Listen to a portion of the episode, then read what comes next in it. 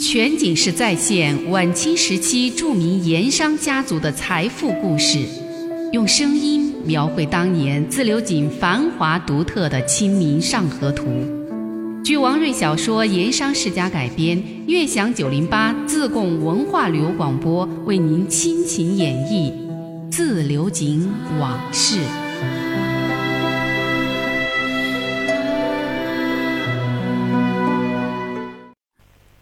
上回说到，陈兴甲连出狠招，一招连着一招。王家一旦是中了招、入了套，那就无法破解了，只能是越钻越深，越套越紧，最后死于非命。可王家却是按兵不动，不接招，这就让陈兴甲弄不明白了。他正为这个事儿烦呢。这天。在玉昌美颜号二楼，陈兴甲刚吃过了早餐，跟班四娃子告诉他，泰丰银号赵安赵老板在楼下等他。陈兴甲想，这大清早的，店门都还没开，赵安这小子就来了，这肯定是有事儿啊，就吩咐四娃子把赵安领到楼上来。果然，赵安刚坐下，四娃子送来的盖碗茶，他还没喝上一口。就告诉陈兴甲，登干坝丝绸庄李老三昨天晚上给他带来了县狱中王家老四的消息。陈兴甲一听有王朗云的消息，立刻来了精神，用赏识的目光望着赵安，静等他的下文。可赵安说了个开头，却又故意停下，回头望了望自己的跟班萧玉一眼，萧玉赶紧把装好烟丝的银烟袋送到赵安手上。又转身递过来点燃的纸捻子，赵安拿足了架势，让小跟班伺候着，很惬意地抽了几口烟。陈兴甲就那么一直拿眼睛望着他，急急地等着下文。他也不管，直到架子拿够了，烟也抽足了，才又开口说道：“李老三的侄儿说，王朗云入狱以后，王家让师爷穆某坐镇县城，不惜重金疏通关节。”说到这儿，赵安又停下来，揭开茶碗盖，喝了口茶，才又接着往下说：“这穆某手段果然厉害，眼下把县衙上下基本都给买通了，尤其是那个人称李歪嘴的刑名师爷，和县衙大小捕头乃至狱卒，都经过穆某的手，为王家暗通消息。听说。”穆某化妆成狱卒，还混进过二间卡房，探望过王老四一回，请示家中各种事项，真是胆大妄为，视朝廷王法为儿戏呀！这些事儿，陆大人知道吗？陈兴甲问。赵安撇撇嘴，陆大人哪里会知道？县衙十爷里面，李歪嘴资格最老。刑名上的事儿，很多时候都是李歪嘴儿一手遮天。况且这一次又是王朗云家的事儿，谁敢插嘴多言？县衙上下如今只有知县陆大人，还有他带来的文案黎师爷给瞒过了。怪不得。陈兴甲暗想：王家到现在依然能够严防死守，阵脚不乱，原来是狱中王朗云一直在暗中的操控指挥。赵安端起茶碗，又喝了口茶，咂巴咂巴嘴儿，又继续说道：“几天前，李老三侄儿从县狱书办那里得了个最新消息，说是王老四从狱里带出一个亲笔字条，是写在一块小手巾上的，上面写的据说是王老云对王家应付当前局面的指令，让师爷穆某即刻带回井上王家。张书办是听一个狱卒说的。”那狱卒是被穆某买通的，传字条的有两个人，他是其中一个，亲眼见过这个字条。上面写了些什么内容？陈兴甲赶紧问。赵安眨了眨眼，圆圆胖胖的娃娃脸上露出一丝得意。就六个字，我背，都把它背下来了。哪六个字？陈兴甲全神贯注。非常感兴趣。那手巾上写的六个字是：“赵安眨着眼睛，像小时候上学在老师的戒尺前背书的样子，拖长了声调，一字一顿：“不惹事，何为贵。”就这六个字。不惹事，和为贵。陈兴甲重复了一遍，顿时明白了。尽管这几天他狠招连出，王家却一直按兵不动，不肯接招的真正原因。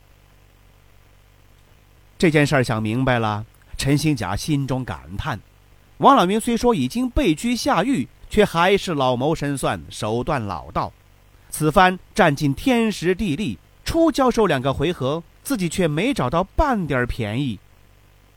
这一想，他不免焦躁起来，心里头一烦，身上就有些发热。他解开身上的狐皮袄子两个纽扣，瞧大床旁边正熊熊吐着火烧的火盆，似乎怪炭火烧得太旺，就不满地瞪了伺候一边的四娃子一眼，没好气地说：“炭火烧那么旺做什么？热的人身上都快冒汗了。”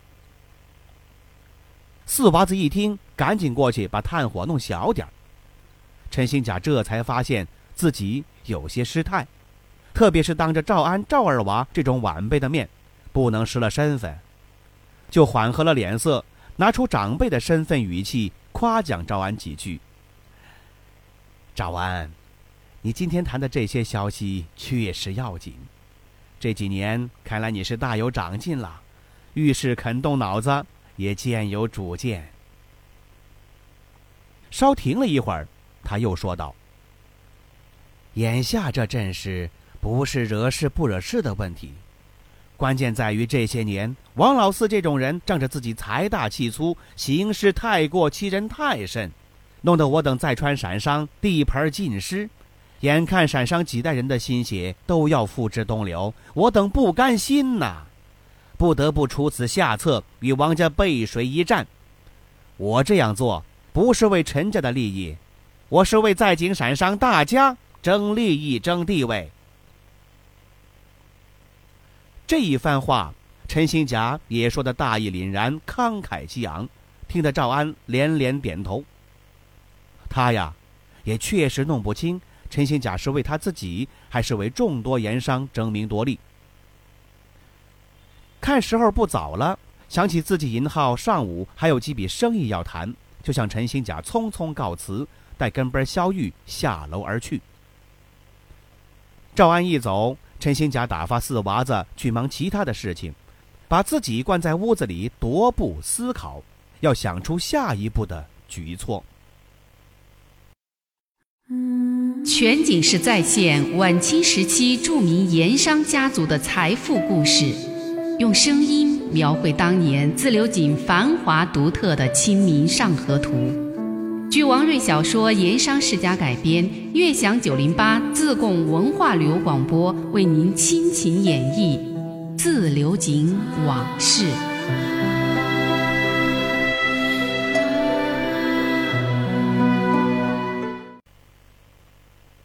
陈兴甲一个人在屋子里转了好几圈，突然哼了一声，嘴角也露出一丝冷笑，自言自语说。你不想惹事，老子偏要向你惹事。说了这些话，又走了几步，站下来，取过大床边的紫砂茶壶，喝了两口，捧着紫砂壶又开始转圈转了两圈又是一番冷笑过后，自言自语：“和为贵？去你妈的和为贵！你王老四现在才想和，老子却偏不和。”现今这个架势，用俺们陕西话说，叫做“死胡同里劫驴，看你往哪里跑”。想你王朗云眼下困守县狱，坐以待毙，这个时候谁肯跟你和？老子绝不跟你和。陈新甲心里正在盘算着下一步该怎么办，才能紧逼王家中招入套，却听四娃子猛然推门而进，禀报说。二爷，楼下孙先生求见，正在楼下。哪一个孙先生？陈兴甲思路被打断，瞪着四娃子不满地说：“就是就是那个孙跛子孙先生。正说着，外面走道已经响起了孙跛子那特殊的脚步声，以及那响亮的一连串的哈哈声。哈哈哈哈哈！陈老板，恭喜发财呀！哈哈哈哈！恭喜发财！还没等陈兴甲表示点什么，孙跛子已经推门而入。我孙跛子向来就是不速之客，不请自来，你欢不欢迎啊？孙跛子突然来访，陈兴甲出乎意料，这可是真真正正的不速之客呀！而且都知道孙跛子和王朗云家交道很深，所以他多少能猜到点儿孙跛子的来意。不过，因为孙跛子在警场上地位特殊，还听说他有官场的复杂背景，也知道他有一肚子变幻莫测的点子计谋。所以陈兴甲尽管心里头老大不愿意，也只好强装笑脸，连忙说：“稀客，稀客，孙先生说到哪里去了？平时请都请不到上门的稀客，怎么会有不欢迎的道理？”说罢，又回头向外间的四娃子高喊：“四娃子，四娃子，还不快给孙老师敬烟献茶！”四娃子答应着，连忙张罗茶碗烟袋。孙跛子也不客气。一屁股坐在陈新甲对面那张通常为贵客准备的椅子上，大大方方地翘起二郎腿，一面享用着四娃子的烟茶伺候，一面与陈新甲说话。孙跛子抽了两口烟，才说：“陈老板，这一项生意可好？”马马虎虎，陈兴甲心不在焉的回答。他心里琢磨。孙跛子今天不请自来，到底是为什么事儿？这么想着，他就绕开话题，问道：“听说孙先生外出云游多时，不知是几时返回井上的？”刚回来几天。孙跛子笑嘻嘻的望着他，脸上的神情让人有点琢磨不透。陈兴甲看不懂孙跛子的神色，就故意东问西问，远离敏感话题。这次外出云游时间不短，怕是走了好些地方吧？有没有点趣事儿？不妨讲出来，让我这种少出远门的土包子开开眼界。孙跛子见陈兴甲自称土包子，不禁扑哧一笑：“陈老板走南闯北，大名鼎鼎，警场上下谁人不知，哪个不晓？”也自称土包子，倒也有趣。孙跛子笑完了，端起了茶杯，把正泡出了茶味的蒙顶香片搅了几搅，很舒服的喝了两口。嗯，好茶，好茶。自古有说：“扬子江中水，蒙山顶上茶。”这蒙顶香片味道口感就是不一样。不过。蒙顶茶中极品还是蒙顶毛峰。我看天下所谓十大名茶，除了正宗的西湖龙井和黄山毛峰，能和蒙顶毛峰比试高低的还真不多。陈兴甲也喝茶，不过只是喝茶而已，对茶品、茶质以至茶道、茶经没什么心得体验，更谈不上研究，所以他只有洗耳恭听的份儿。孙跛子兴之所至，侃侃而谈。这次云游出川，坐的是江船，下渝州出夔门。想起王安石“三南苏东坡”的典故，就想当真取点儿三峡中段瞿塘峡的江水，携带回川，煮开来泡正宗蒙山顶上的好茶，尝一尝是个什么味道。经过三峡的时候，我还特意准备了一个瓦罐。让船老大一定给我取一罐扬子江三峡中正宗瞿塘峡之江水，以便带回川来。结果水打上来没有？陈兴甲也被勾起了兴趣。嗨，孙跛子叹了口气。瞿塘水倒是打上来了，用一个瓦罐子装着，怕水洒了，又在罐口封了一圈胶泥，用一块红布封顶套好。带在身边可是返川路上渝州住店时，却被小偷把瓦罐整个给偷了。大概是窃贼见罐子封得太好，以为是好东西，他就下了手。陈兴甲听到这儿，禁不住哈哈大笑，屋子里的气氛也就变得轻松了起来。全景式再现晚清时期著名盐商家族的财富故事，用声音描绘当年自流井繁华独特的《清明上河图》。据王瑞小说《盐商世家》改编，悦享九零八自贡文化旅游广播为您倾情演绎《自流井往事》。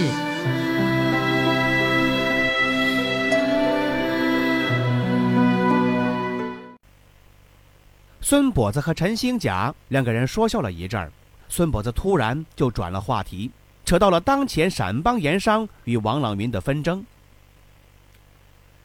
二爷，孙跛子突然改口叫陈兴甲二爷，这是他想表明此番谈话的严肃和郑重。孙跛子放下茶碗，缓缓开口说道：“兄弟到自流井这些年。”承蒙二爷看得起，把孙某人当朋友交往，在下内心很感激。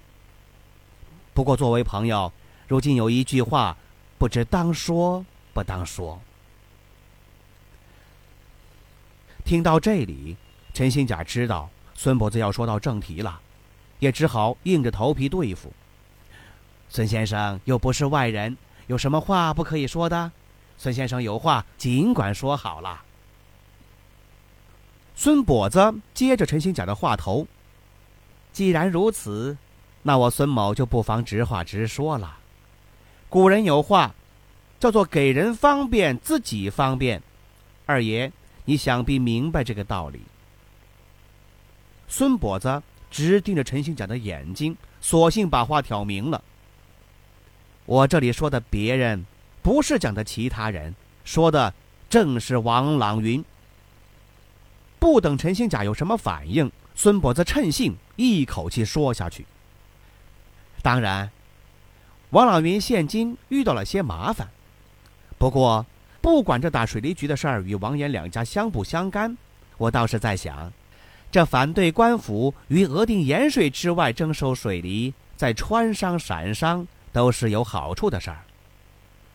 朗翁遇事儿是爱出头。不过，他这次出头争的是在京盐商大家的利益。站在盐商方面来说，反调水利，不论川商、陕商，大家都能沾点光，多得几分利益。就算水利局案与他有关，王朗云为众盐商争利，仗义出头，开罪于官府。作为身在警场的盐商，倒是应该为之奔走，设法援救，这才是正理。说到这儿。孙跛子故意停下来，目光逼视着脸色已相当难看的陈兴甲，似乎在等陈兴甲先把这些话给教明白了，才又继续说道：“退一步讲，你没工夫为他仗义出头、奔走相助，也该各守其成，何至于干些被外人认为趁人之危、落井下石的事儿，最终被警场人士笑话？二爷对此。”实在该三思。听着孙跛子的话，陈兴甲脸色阴沉，坐立不安，恨不得把他马上撵出门，让自己不那么难堪。可是孙跛子不是那种可以随便对付的人，他摆开了阵势，继续对陈兴甲展开攻势。俗话说“唇亡齿寒”，不管是川商、陕商，都是盐商。商人就要维护商人的利益，商人就要为商人说话。官府新开水利，收走的是井上盐商的银子，侵害的是井上盐商的利益。如今的井场盐商，不管是川帮、陕帮，正该齐心协力应付眼下有关水利一事造成的困局，着眼于让官府取消水利才好。否则，这次官府收拾一个本籍川帮王朗云。保不住，下一回找个借口就收拾你陕帮陈二爷，或者是刘子和刘三爷。二爷，你看是不是这个道理呀？孙跛子如此攻势，陈兴甲哪里招架得住？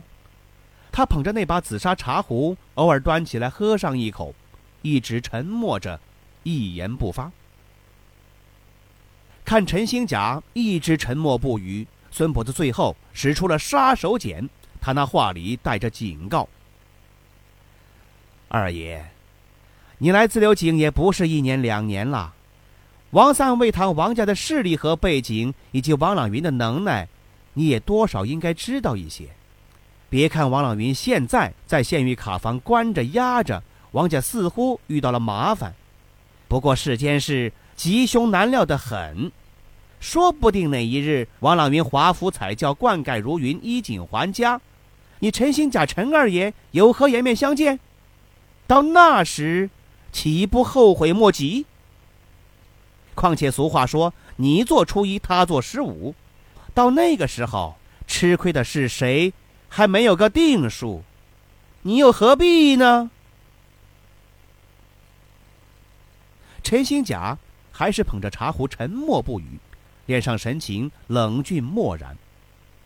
不过，孙跛子观察发现，这些话多少似乎对他有些触动，就故意跟他透露说：“据我所知，眼下王家在省城乃至在京师，都已有人在活动各方。在下看来，王家这件案子不是州府县衙可以定夺的，自然。”也不会由知县陆大人说了算，所以我可以跟你说，这中间变数很大，最后案子结局如何，鹿死谁手也还未可料之。这里民间有句俗话，叫“黄毛鸭子下水不知深浅”。